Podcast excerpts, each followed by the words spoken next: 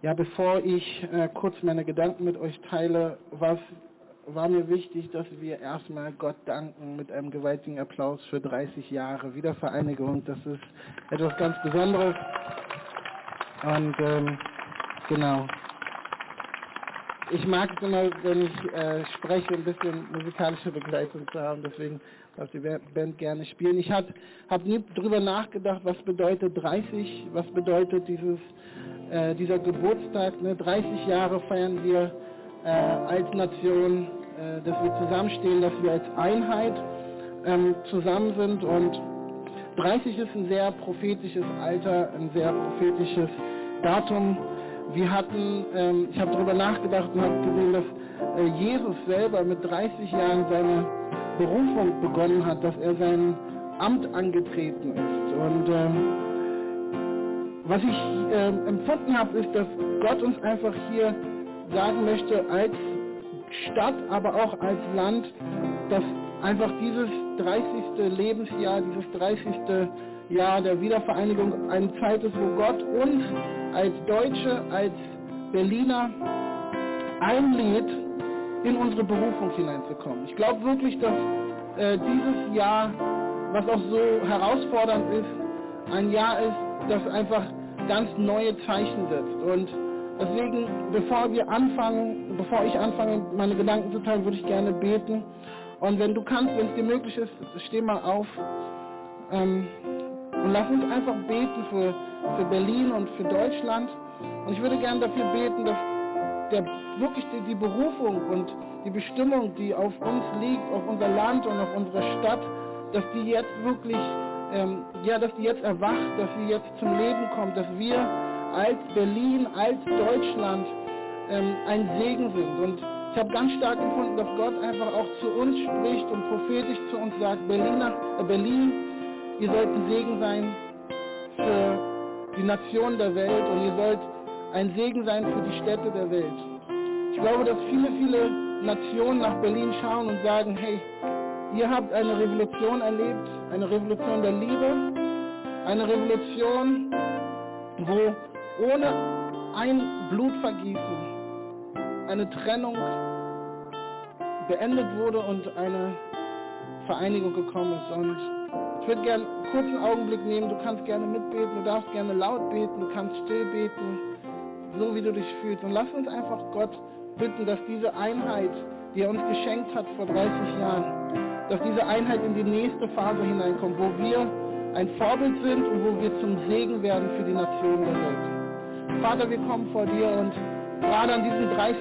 Lebensjahr, diesem Geburtstag, den wir heute feiern, wollen wir dir Danke sagen. Wir wollen dir danken, dass du uns gesegnet hast mit 30 Jahren, dass diese Einheit wirklich immer mehr und mehr zunimmt, auch wenn es sich noch nicht ganz so anfühlt, als ob West- und Ostdeutschland eins ist, auch wenn es da noch Bereiche gibt, wo wir noch herausgefordert sind, danken wir dir, dass wir etwas erlebt haben, wo die Nationen der Welt auf uns schauen und sagen, das wollen wir aussehen.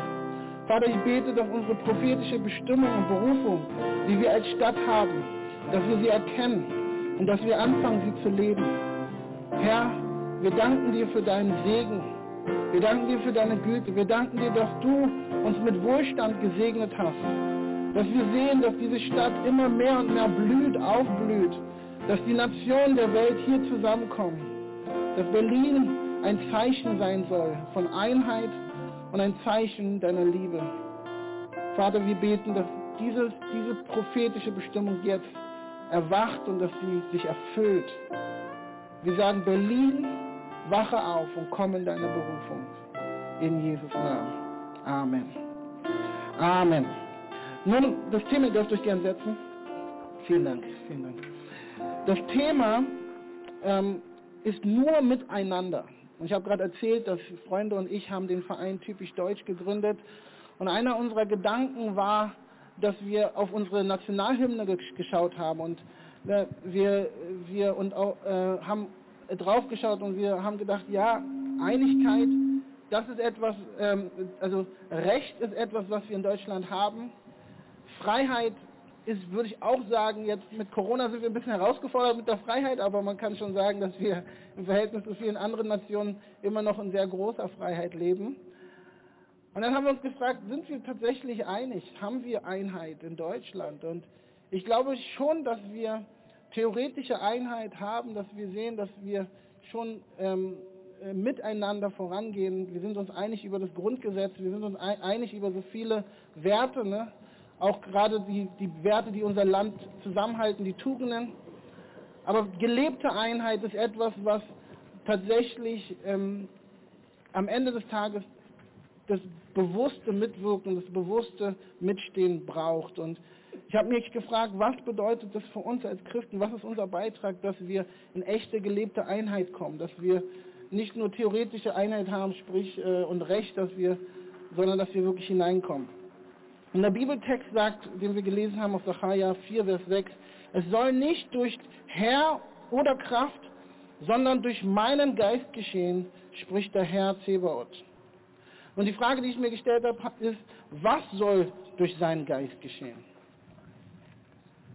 Nun, was soll durch seinen Geist geschehen? Dass West- und Ostdeutschland auf Augenhöhe zusammenkommen? Dass Einheimische und Zuwanderer einander verständnisvoll und geduldig, äh, Geduld entgegenbringen?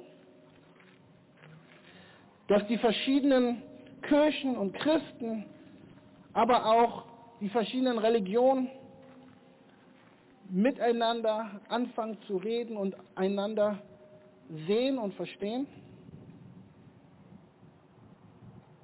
Dass wir miteinander als Menschen aller Ethnien und Kulturen in Berlin in die Zukunft gehen?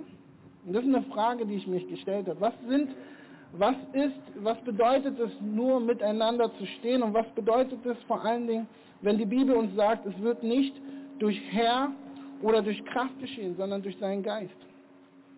Nun, ich glaube, dass diese Bemühungen, die wir haben und die wir auch schon gesehen haben in Berlin und äh, in Deutschland, dass diese Bemühungen wirklich wertvoll sind und dass wir in Berlin große Schritte gegangen sind und schon sehr weit gekommen sind. Und ich glaube, dass Gott sich darüber freut, wenn er Berlin anschaut und wenn er sieht, dass es eine Stadt ist der Vielfalt, eine Stadt, wo Menschen herkommen und sagen, so anders wie ich bin, so ist Berlin und so darf ich sein in dieser Stadt. Und es ist etwas Schönes, dass wir das sehen dürfen und Gott freut sich darüber. Auch wenn wir als Christen drauf schauen, ne, wie sehen wir das als Christen? Ich glaube, Gott freut sich darüber, wenn er sieht, dass wir uns bemühen, in Einheit miteinander zu leben. Aber wenn wir ehrlich sind, und es ist wichtig, ich glaube, es ist, es ist gut, wenn, dass wir auch ehrlich sind miteinander, ist da noch ein sehr, sehr weiter Weg zu gehen. Es gibt viele Herausforderungen. Ich als, äh, ich sage immer, ich bin der Deutsche mit dem Touch, Touch Exotik, also äh, ich bin, ich bin deutsch, sehr deutsch aufgewachsen, das sieht man nicht so, aber es ist wirklich so, meine Mutter ist mit 17 Jahren hierher gekommen und zu Hause wurde Deutsch gesprochen und ähm, meine Mutter hat überwiegend nur Deutsch, äh, Deutsch, deutsche, biodeutsche Freunde. So als kleines Kind bin ich sehr deutsch geprägt aufgewachsen. Und äh, ich habe diese Geschichte, wo ich äh, auf dem Spielplatz gewesen bin. Und, ähm, und dann sind zwei dunkelhäutige junge Männer auf mich zugekommen, wollten mit mir spielen. Und voller Angst bin ich weggerannt, weil die schwarz waren. und dann hat meine Mutter mich vor den Spiegel gestellt und hat gesagt, ich muss dir heute was sagen du bist auch schwarz. Nun, ähm, das war auf jeden Fall ein Erweckungserlebnis. Und was ich da gemerkt habe, ist, dass wir sehen immer nur durch die Brille unseres Herzens. Wir schauen die Dinge, die wir sehen, sehen wir nicht so, wie sie tatsächlich sind, sondern wir sehen sie so, wie unser Herz ist. Nun, wenn wir ehrlich sind, haben wir noch einen weiten Weg zu gehen. Wenn wir ehrlich sind, gibt es tatsächlich ähm, Dinge, die uns trennen. Es gibt strukturelle Herausforderungen, es gibt ähm, Dinge, die man Rassismus nennen kann. Es gibt diese Dinge und die Frage ist, wie schaffen wir mit diesen ganzen Herausforderungen trotzdem gemeinsam unterwegs zu sein? Nun, ich möchte euch heute sagen, dass Jesus Christus genau für diese Herausforderung gestorben ist. Jesus Christus hat unsere Bemühungen auf sich genommen und hat gesagt, ihr versucht es, aber was ihr versucht, ist nicht genug. Und er hat uns eingeladen, rauszukommen aus unserer Werkesgerechtigkeit, aus unseren Leistungen, aus unseren Versuchen. Ne, ne, ich versuche, meinem Nächsten zu lieben. Ich versuche nett zu sein, ich versuche freundlich zu sein, ich versuche verständnisvoll zu sein, ich versuche tolerant zu sein. Jesus hat uns da rausgeholt aus einer Leistungs- oder Gesetzesgerechtigkeit und hat uns eingeladen, hineinzukommen in seine Gnade. Nun, was bedeutet Gnade? Gnade bedeutet, dass er hat das Werk vollbracht. Er hat alles getan, was getan werden muss. Und jetzt dürfen wir aus seiner Kraft heraus leben. Wir dürfen aus seiner Kraft in die Bemühungen, die wir brauchen, auch um unsere Gesellschaft zusammenzubringen, ähm, angehen. Ich habe mal aufgeschrieben, dass Gnade ist Gottes Wirken in uns und durch uns und nein, und nur miteinander. Okay, hier habe ich irgendwas anderes geschrieben. Gnade bedeutet, dass wir nur durch Gottes, durch seine Kraft anderen Menschen begegnen können in Liebe. Das Gesetz hingegen ist nicht Gott durch uns, sondern das Gesetz ist Gott von uns. Und Gott möchte aber durch uns Menschen begegnen. Er möchte durch uns seine Liebe den Menschen zeigen. Die Bibel sagt uns in Römer 5, Vers 5, diese Hoffnung aber geht nicht ins Leere. Denn uns ist der Heilige Geist geschenkt. Und durch ihn hat Gott unsere Herzen mit seiner Liebe erfüllt.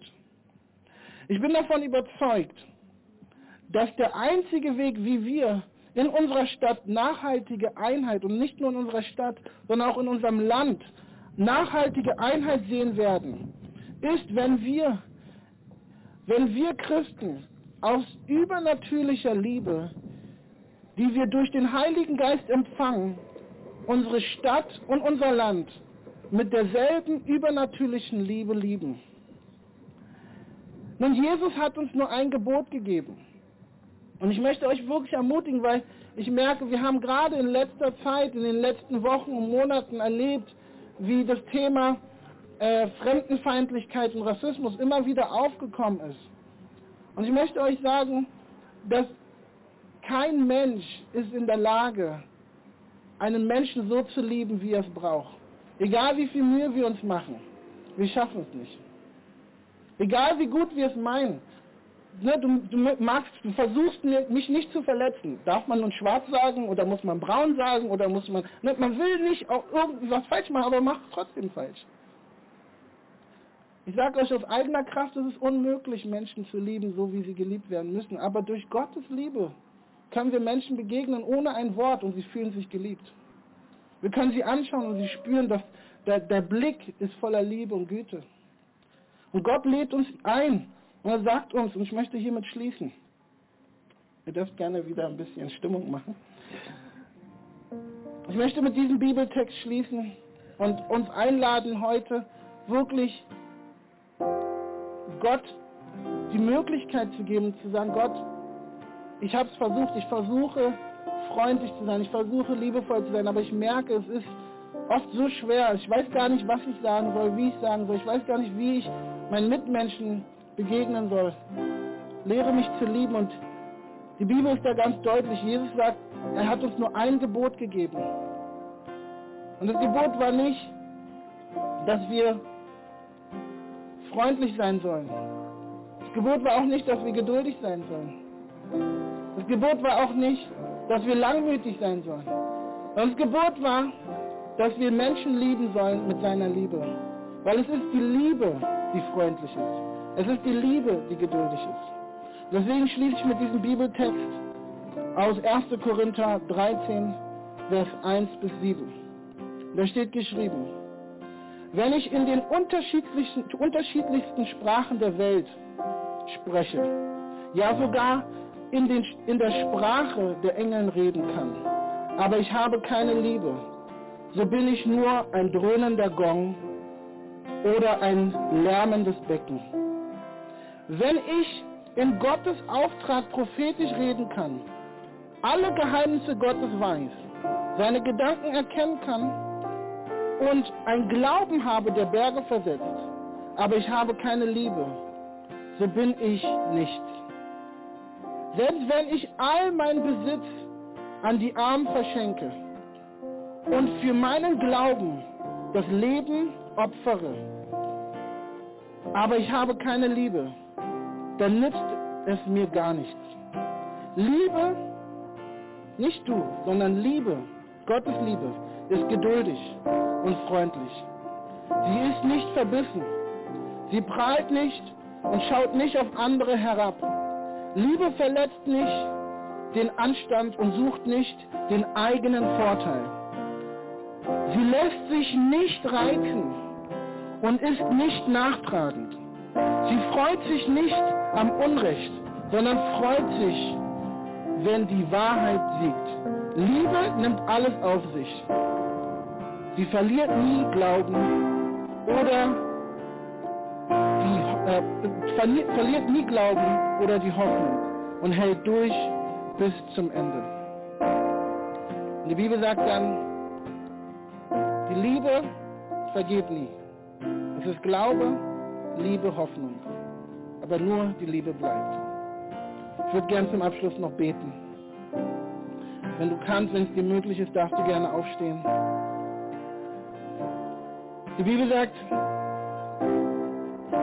niemand kommt zum Vater der Liebe, außer durch seinen Sohn Jesus Christus. Ich möchte dich ermutigen, dass wenn du merkst, du, dein, deine Liebe ist zu einem Ende gekommen und du, du brauchst die göttliche, die übernatürliche Liebe, Jesus schenkt sie dir gerne. Streck dich aus und sag, Jesus, ich brauche dich. Und die Bibel sagt, niemand kommt zum Vater der Liebe, außer durch Jesus Christus. Und wer, den, wer Jesus Christus anruft, sagt die Bibel, wird errettet werden. Vater, ich danke dir, dass du uns einlädst, gemeinsam als ein Volk, als Deutsche, als Berliner, Segen zu sein. Und wir sagen heute, dass wir wollen nach vorne schauen, wir wollen in die Zukunft schauen. Und wir sagen, wir wollen es nur gemeinsam tun. Wir wollen es als Einheit tun. Und so wie es unsere Nationalhymne sagt, Einigkeit, Recht und Freiheit, beten wir heute für Einigkeit. Wir beten, dass du unser Land verbindest mit dem Band der Liebe, dass du unsere Stadt zur Einheit führst, zur echten Einheit, die aus deiner Güte und deiner Gnade kommt. Du sagst, durch den Heiligen Geist ist die Liebe Gottes in unseren Herzen ausgegossen. Und es ist nicht durch Herr, und es ist nicht durch Kraft, sondern es ist durch dein Geist. So sagen wir, gieße aus dein Geist ganz neu über unsere Stadt. Berühre unsere Stadt mit deinem Geist der Liebe und fülle uns ganz neu mit deiner Liebe. In Jesus Namen. Amen.